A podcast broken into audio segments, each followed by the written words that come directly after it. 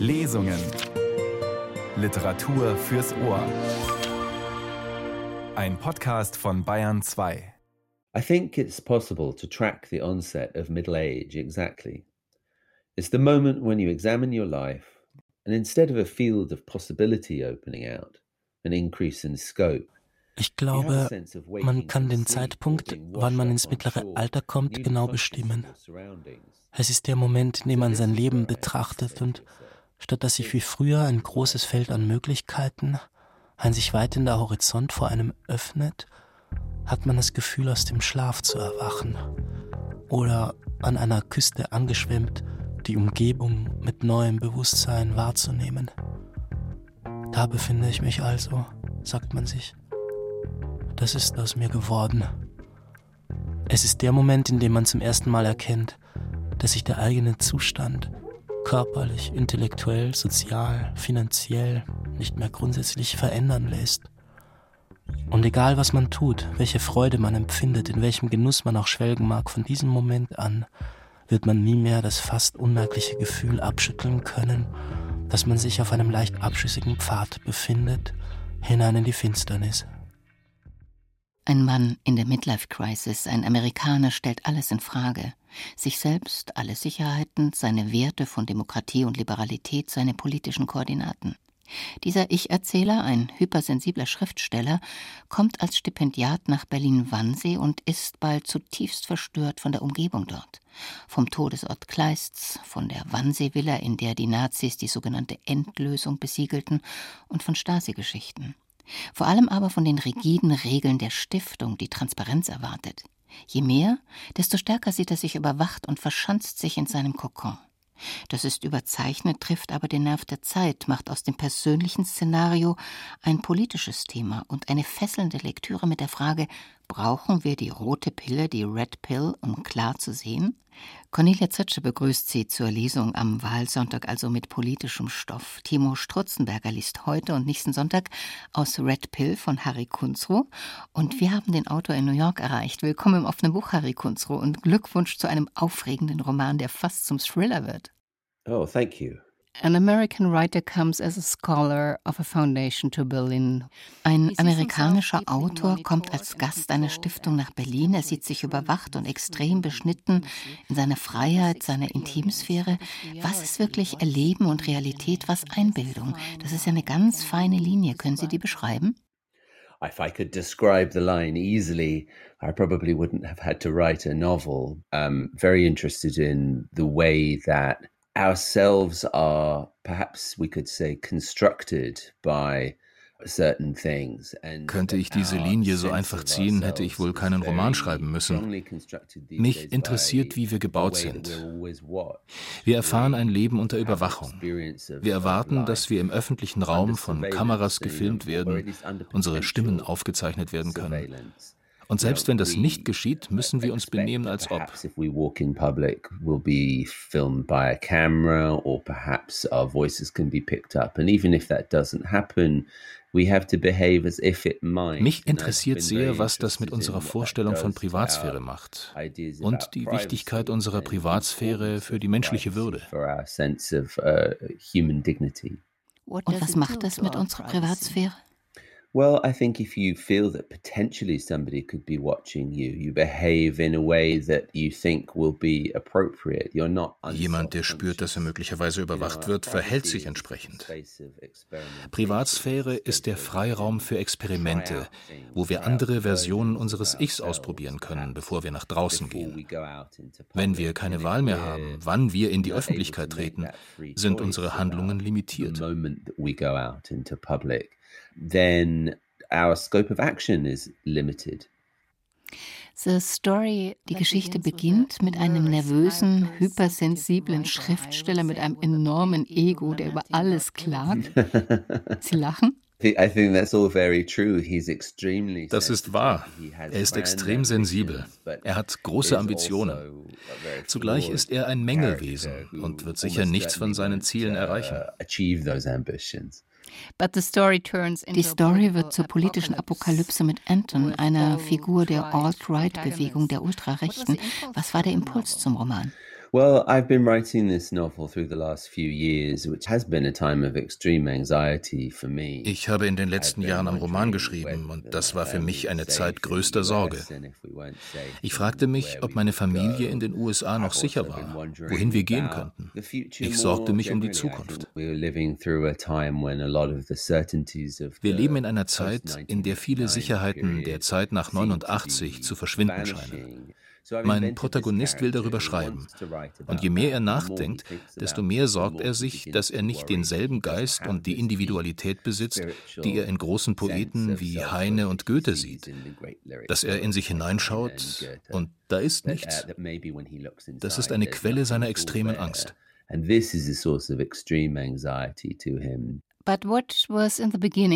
Was stand beim Schreiben am Anfang, diese Angst? Yes, it was. I would say the novel started with wanting to try and understand a more historical sense of anxiety, a sense of shifting. Ich wollte die Angst in einem historischen Sinn verstehen. Ein Gefühl für diese Art von Treibsand und die Sorge, wie weit sich die Dinge entwickeln können. Ich spüre, wie vieles, was ich für selbstverständlich nahm, jetzt in Frage steht. Ich dachte, wir würden nicht wieder zu einer Zeit zurückkehren, in der Rassismus ein wichtiger politischer Faktor war.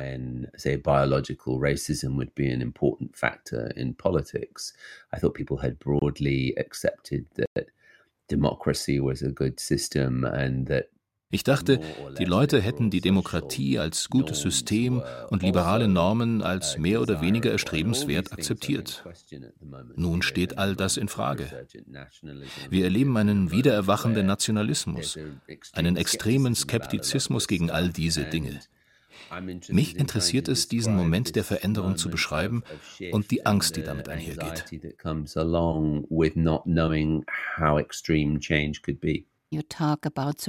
Sie sprechen von Überwachung und von Werten, die in Frage gestellt werden.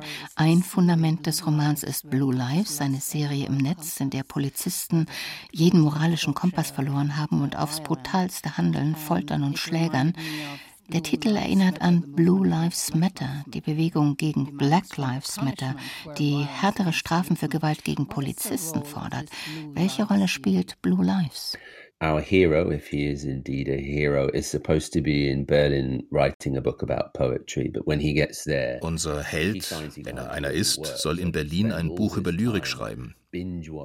Aber als er hinkommt, merkt er, er kann dort nichts arbeiten. Und so verbringt er seine Zeit damit, diese gewalttätige Serie mit amerikanischen Cops anzuschauen, deren Name deutlich ein sarkastisches Echo ist auf den Slogan für die Polizei, der in den USA gerade die Runde macht. Und die Weltsicht in dieser Serie ist sehr düster. Mich interessiert, wie Gewalt konsumierbar und zu populärer Unterhaltung gemacht wird.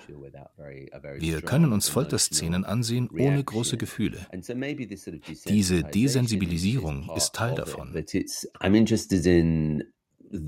Mich interessiert, inwieweit bestimmte Schilderungen von Macht und Autorität solche Autoritäten verstärken.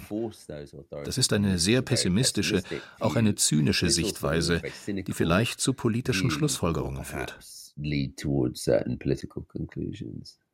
Your narrator feels rather uncomfortable in this foundation, but his situation gets worse when Ihr Erzähler fühlt sich in der Stiftung extrem unwohl. Seine Lage wird umso schlimmer, als er den Schöpfer der Serie trifft. Dieser Gary Anton Bridgman ist ein satanisches Monster. Er negiert und verhöhnt alles, was die Basis unserer demokratischen Gesellschaft ausmacht. Anton zwingt dazu, diese existenziellen Werte in Frage zu stellen. Haben wir sie zu selbstverständlich genommen? Würden Sie sagen, wir müssen unsere Werte besser verteidigen und erklären? Es ist Zeit, diesen Werten wieder zu mehr Geltung zu verhelfen. Wir müssen verstehen, dass sie vielen Menschen nicht offensichtlich scheinen. Dass viele, die sich nicht vom politischen und medialen Diskurs angesprochen fühlen, ihre Informationen von anderswo herholen. So wie Medien jetzt im Internet arbeiten, ist es möglich, fast nur in alternativen Wirklichkeiten zu existieren. Und mit diesen alternativen Quellen ist es schwer, auch nur den einfachsten Dingen zuzustimmen. that it's hard even to agree on the most basic things. I mean, we see this with the pandemic. Wir sehen das in der Pandemie. Manche Leute glauben, das sei eine Falschmeldung. Es ist schwer, sie zu erreichen und sie davon zu überzeugen, sie ist echt. Thank you very much, Harry Kunzru. Thank you so much. Thank you for talking to me. Und wir folgen Timo Strutzenberger als Harry Kunzrus Amerikaner in Berlin und als Gast einer Stiftung am Wannsee. Als ich zum Abendessen nach unten kam, stellte ich fest, dass mein Tisch am Fenster mit einem anderen zusammengeschoben und für vier Personen gedeckt worden war. Mit einem weißen Tischtuch, einer brennenden Kerze und einem kleinen Blumenschmuck. Ich starrte die vier Gedecke an und verspürte einen Anflug von Panik. Ich hatte den Charakter des Deuterzentrums völlig falsch eingeschätzt. Hier gab es keine meditative Einsamkeit. Wenn ich essen wollte, würde ich regelmäßig und unvermeidlich am Ende des Tages Gesellschaft haben. Es war ein Stipendium und an dieses Stipendium waren Bedingungen geknüpft, um die ich nicht herumkam. Mir war sogar eine Liste geschickt worden, die ich natürlich nicht wirklich gelesen hatte. Plötzlich schien mir der Gedanke an menschliches Miteinander entsetzlich. Wie aus dem Nichts herbeigerufen, betraten meine drei Tischgenossen den Raum. Ich hatte den völlig unbegründeten Verdacht, dass sie mich aus der Bibliothek beobachtet hatten, einen mit Eichenholz vertäfelten Raum auf der anderen Seite des Korridors. Ich wich ans Fenster zurück, das auf den See hinausführte, und bleckte die Zähne zu einem künstlichen Lächeln. Es war eine fürchterliche, spröde Szene wie aus einem gewalttätigen Computerspiel. Wir stellten uns vor und setzten uns. Finlay, der junge, schwarze, amerikanische Kunstkritiker, zog seine Manschetten zurecht und bot mir seine glatte, trockene Hand an. Er wirkte wie ein förmlich gekleideter Vogel, pickte nach den Dingen auf dem Tisch, zupfte sich Kragen und Jackett zurecht und sah wachsam um sich. Während des gesamten Essens sagte er so gut wie nichts und blickte immer wieder verstohlen auf sein Telefon.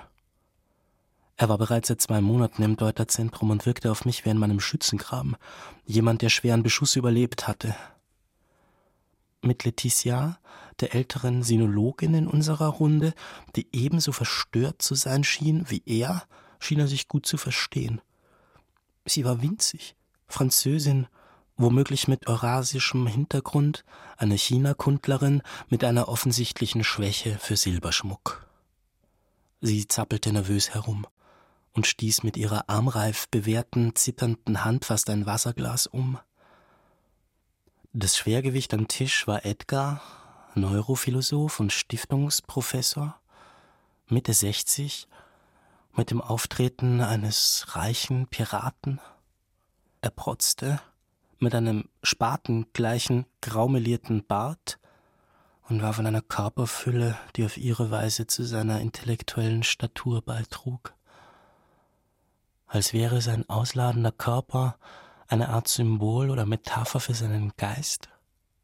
Jedes Wort, jede Bewegung war Ausdruck einer erdrückenden Körperlichkeit. Ein Mann wie ein Hammer, der nach einem Nagel Ausschau hielt. Er schlug mir gegenüber einen neckenden, kampfeslustigen Ton an, nahm mich mit Fragen unter Beschuss und ließ spielerisch erkennen, dass er argwöhnte, ich hielte mit etwas hinter dem Berg. Ich habe Sie noch nicht im Arbeitsbereich gesehen, sagte er. Nein. Ihr Platz ist unbesetzt, das Regal leer. Seine dicken Finger vollführten eine komisch flatternde Geste, als wären Bücher und Arbeitsmaterialien wie kleine Vögelchen davon geflogen. Die Wirkung war schrecklich. Ich sagte, dass ich es vorzöge, in meinem Zimmer zu schreiben. Um ihre ehrwürdigen Geheimnisse zu bewahren?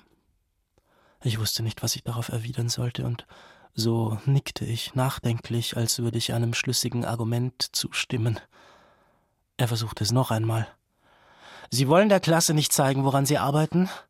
Letitia zeigte ein fahles Lächeln, unter dem Spitzenkragen ihrer Bluse pulsierte eine winzige Ader. Sie sind sehr kühn, sagte sie zu mir. Kühn klang nicht gut. Kühn bedeutete, dass ich mich bereits zum Klatschobjekt gemacht hatte.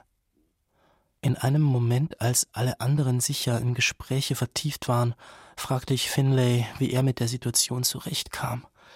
Er sagte, er habe sich antrainiert, Edgars Reden auszublenden. Wenn er mit einem seiner, ich weiß gar nicht, wie ich sie nennen soll, sokratischen Handpuppendialoge anfängt, drifte ich ab. Das Gehirn ist sehr anpassungsfähig. Man muss sich einen Menschen einfach nur als sehr, sehr unglaubwürdig, im Prinzip unmöglich vorstellen, dann blendet ihn der Frontallappen irgendwann aus. Im Übrigen checke ich beim Abendessen ständig, was es auf Grinder gibt. Das machst du also abends? Gehst ins Internet und suchst nach Sex? Manchmal. Und du? Ich bin gerade bei der zweiten Staffel von Blue Lives. Die Bullenserie. Genau. Verstehe. Es kam zu einem unangenehmen Schweigen. Leticia fragte, ob ich schon viel in Berlin gewesen sei, und ich sagte, dass ich noch nicht dazu gekommen wäre. Sie und Finlay schienen verwirrt. Wollte ich nicht unbedingt weg vom Wannsee? Ich bejahte und suchte nach einer Erklärung.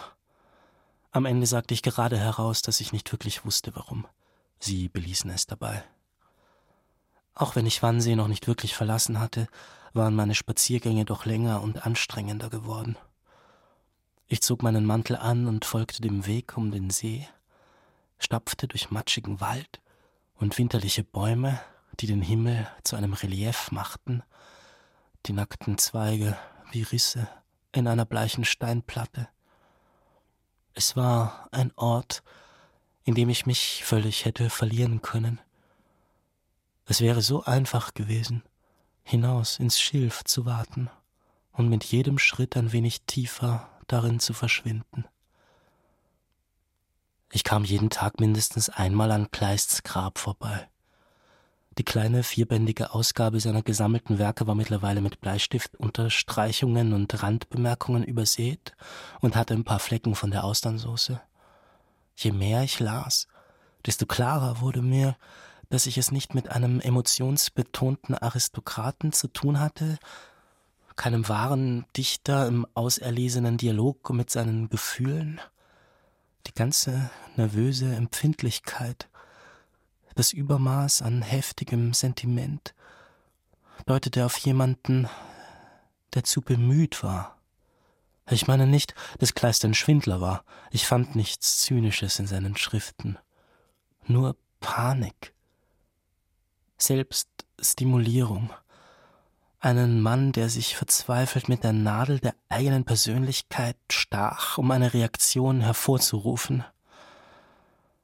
Eines Tages betrachtete ich ein weiteres Mal die Inschrift auf dem Stein, die mich mittlerweile anwiderte, wie aus einem Manifest eines wütenden jungen Mannes, der auf dem Weg ist, Menschen in einem Kaufhaus zu ermorden. Nun, o oh Unsterblichkeit, bist du ganz mein. Die Worte stammen aus einem Stück, dem Prinzen von Homburg. Der Prinz ist ein gut aussehender preußischer Reitergeneral im 17. Jahrhundert, der hingerichtet werden soll, nachdem er in einer großen Schlacht Befehle missachtet und spontan einen heldenhaften Angriff gegen den Feind geführt hat. Dadurch wurde zwar die Schlacht gewonnen, aber der Kurfürst ist ein ungewöhnlich strenger Zuchtmeister und der Prinz wird von einem Kriegsgericht zum Tode verurteilt. Und in den letzten Sekunden seines Lebens überwindet er die Angst und gerät in einen erhabenen Zustand, in dem er mit seinem Tod einverstanden ist, ja ihn sogar erwartet, da er glaubt, so auf ewig ein Symbol preußischer Ehre zu werden. Männer führen ihn mit verbundenen Augen aus seiner Zelle, er sieht nur Farben und Umrisse und redet sich ein, dass ihm Engelsflügel wachsen. Nun, o oh Unsterblichkeit, bist du ganz mein. Aber es gibt eine Wendung. Statt einer Kugel spürt der Prinz, wie ihm der Lorbeerkranz des Siegers aufs Haupt gesetzt wird. Die Augenbinde wird ihm abgenommen und er sieht in das Gesicht der Frau, die er liebt. Die ganze Sache war ein kranker Witz, eine vom Kurfürsten und den launigen Aristokraten des Gerichts vorgetäuschte Hinrichtung. Ist das ein Traum? fragte der Prinz. Was sonst könnte es sein? antwortete einer der adligen Herren. Es ist ein Kreis. Tod wird in Ruhm verwandelt und Ruhm in Liebe Aber der Rest des Prinzenlebens wird eindeutig eine Enttäuschung sein. Ein zielloses Dahintreiben in Tristesse, denn was könnte den Rausch der letzten Sekunden übertreffen, bevor dir eine Kugel das Gehirn wegbläst und dich unsterblich macht? Der Kreis schließt sich erst mit der letzten Verbindung, wenn aus der Liebe wieder der Tod wird. Es ist die toxischste männliche Fantasie, der orgiastische Kopfschuss, der in einer Sekunde alle Probleme löst. Der arme, dumme Kleist, all das aufgestaute Verlangen, den Abzug zu drücken. Ich nehme an, ich bin nicht der Einzige, der sich manchmal vorstellt, in einem Dschihad-Propagandavideo vor dem Henker zu knien. Ich stelle mir vor, wie es wäre, so öffentlich der Gnade von Menschen ausgeliefert zu sein, die mich hassen. Völlig ohne Hoffnung auf Rettung. Ich frage mich, was ich in dem Moment am meisten fürchten würde, den Tod oder den Schmerz. Den Schmerz, lautet meine Antwort immer. Die Schneidebewegung des Messers und die anderen ausgefallenen Methoden, die sich diese Dreckskerle ausdenken mögen, um mich zu quälen. An dem Tag verließ ich das Grab und ging noch eine halbe Stunde weiter bis ich aus einem Wald zurück in die Straßen der Vorstadt kam. Eine Kirche, ein Gasthaus mit einem Wappenschild. Um mich aufzuwärmen, kaufte ich mir in einer Bäckerei einen Kaffee. Der Mann hinter der Theke sah mich feindselig an und tat so, als verstünde er mein Deutsch nicht. Ich konnte nicht sagen, ob ich oder er das Problem war. Ich trank meinen Kaffee und kehrte zum Zentrum zurück. Ich ging nach oben, legte mich mit dem offenen Laptop auf dem Bauch auf mein Bett und tauchte aufs Neue in Blue Lives ein. Blue Lives war in fast jeder Hinsicht ein völlig durchschnittliches Produkt. Nach einem halben Leben voller amerikanischer Polizeiserien hätte ich wahrscheinlich nicht noch mehr Stunden damit verbracht, zivilen Cops dabei zuzusehen, wie sie sich an Leuten vergriffen, geschweige denn Zeit darauf verwandt, im Internet wider Willen Artikel über den Kopf hinter der Serie zu lesen, wäre ihr Ton nicht so merkwürdig gewesen, so abgedreht. Oberflächlich betrachtet war Blue Lives völlig konventionell. Aber da gab es noch etwas anderes, einen Subtext, der in die vertraut wirkenden Abläufe eingewebt war. Die Cops der Serie gehörten alle einer Spezialeinheit an und hatten ihren moralischen Kompass verloren. Eine der Hauptfiguren, Carson, arbeitete mit seinem Partner Pensky an einem Fall und befragte Leute in einer Sozialsiedlung, als sie hinter einer Tür einen offenbar gewalttätigen häuslichen Streit hörten. Sie drangen in die Wohnung ein und fanden einen schwarzen Mann und eine weiße Frau vor, beide in Unterwäsche, die Frau mit einer deutlich sichtbaren Wunde über dem Auge. Carson schlug voller ritterlicher Wut mit seiner Pistole auf den Täter ein, ein spontaner Gewaltausbruch, der sich zu einer blutigen, ausgedehnten Szene entwickelte. Der Mann schrie und bat Carson um Gnade, während Pansky sich umsah und in einem Schrank einen Koffer voller Geld fand, in Drogendealer-Manier zu tausend Dollarbündeln zusammengerollt. Die beiden Cops sahen den Koffer an, dann einander, Sie trafen meine Entscheidung. Das ist heute dein Glückstag, sagten sie zu dem zusammengeschlagenen, entstellten Mann. Sie nahmen das Geld und verschwanden. Ihr Sieg bekam bald schon einen bitteren Beigeschmack. Zwei Tage später wurde die Frau aus der Wohnung erwürgt in einem leeren Frachtcontainer gefunden. Es schien wahrscheinlich, dass ihr Drogendealer-Freund der Täter war. Voller Wut und Schuldgefühle suchten Carson und Pansky wie besessen nach ihm und traten Türen von Schießanlagen und Crackbuden ein. Als sie ihn endlich fanden, schleppten sie ihn in eine verlassene Fabrik und fesselten ihn an einen Stuhl. Carson folterte den Mann mit einer Bohrmaschine. Das Gesicht nahe vor der Kamera, eine gequälte Grimasse, unterlegt mit fürchterlichem Geschrei. Normalerweise konnte ich mir inszenierte Gewalt, auch wenn sie überzeugend gespielt und gefilmt war, mit einer Art defensiver Langeweile und leichtem Interesse am Fortgang der Handlung ansehen. Doch das jetzt war anders. Ich fühlte mich, es lässt sich nicht anders ausdrücken, in Gefahr, als befände ich mich selbst dort in der Fabrikhalle. Und als drohten Konsequenzen, weil ich zusah. Es kam mir so vor, dass ich wenn ich nichts gegen diese Gewalt unternahm, durch diese Eindrücke, durch die Gegenwart in meinem Gedächtnis selbst geistig und spirituell Schaden nehmen würde. Carson, dessen Gesicht mittlerweile mit Blut bespritzt war, blickte direkt in die Kamera. Die ganze Erde, sagte er, immerfort mit Blut getränkt, ist nur ein unermesslicher Altar, auf dem alles, was lebt, ohne Ende, ohne Unterlass, bis zur Vollendung der Dinge geopfert werden muss, und seine Augen füllten sich mit Trauer. Es war eine andere Trauer als meine, die Trauer des Komplizen, der fürchtet, dass das Zusehen einen unvorhergesehenen moralischen Preis haben wird. Und es war auch nicht die Trauer des Opfers, dessen Schreie den Soundtrack zu Carsons Grimasse bildeten. Es war die Trauer des Henkers, die Enttäuschung eines Mannes, der in das große Geheimnis menschlichen Leidens eingeweiht worden ist, nur um herauszufinden, dass es nicht mehr als ein kindischer Witz ist. Endlich war es vorbei und als der Abspann kam, klappte ich den Laptop zu, bevor eine weitere Folge anfangen konnte. Mein Atem ging stoßweise, mein Puls raste, und ich fragte mich immer wieder, was ich da gerade gesehen hatte. Das Gefühl eines Vergehens, etwas Falsches getan zu haben, war überwältigend.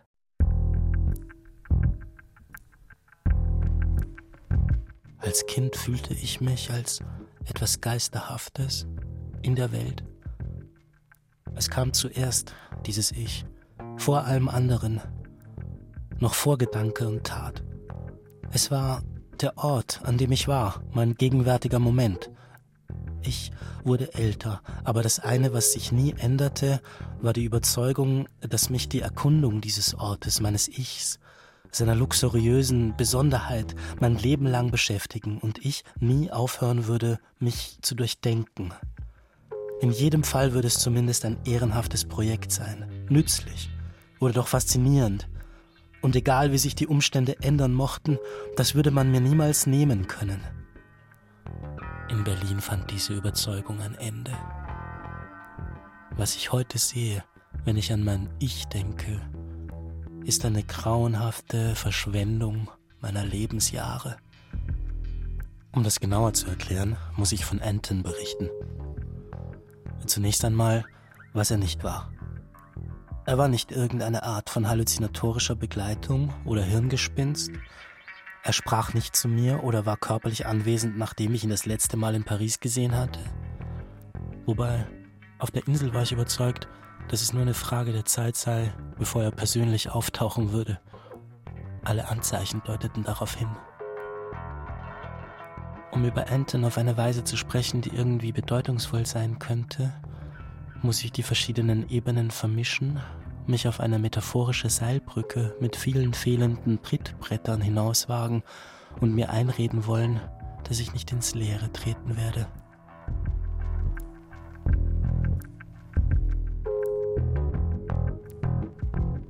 Red Pill von Harry Kunzroh, Timo Strutzenberger las den ersten von zwei Teilen aus der deutschen Übersetzung von Werner Löcher-Lawrence. Der Roman ist neu bei Liebeskind. Alle bebilderten Informationen und das Gespräch mit Harry Kunzruh finden Sie auch auf der BR Kulturbühne und unter bayern2.de Radiotexte. Das war ein Podcast des Bayerischen Rundfunks Kultur aktuell, Radiotexte, im Team Eva Demmehuber, Susanne Herzig und Fabian Zweck, als Redakteurin am Mikrofon Cornelia Zetsche.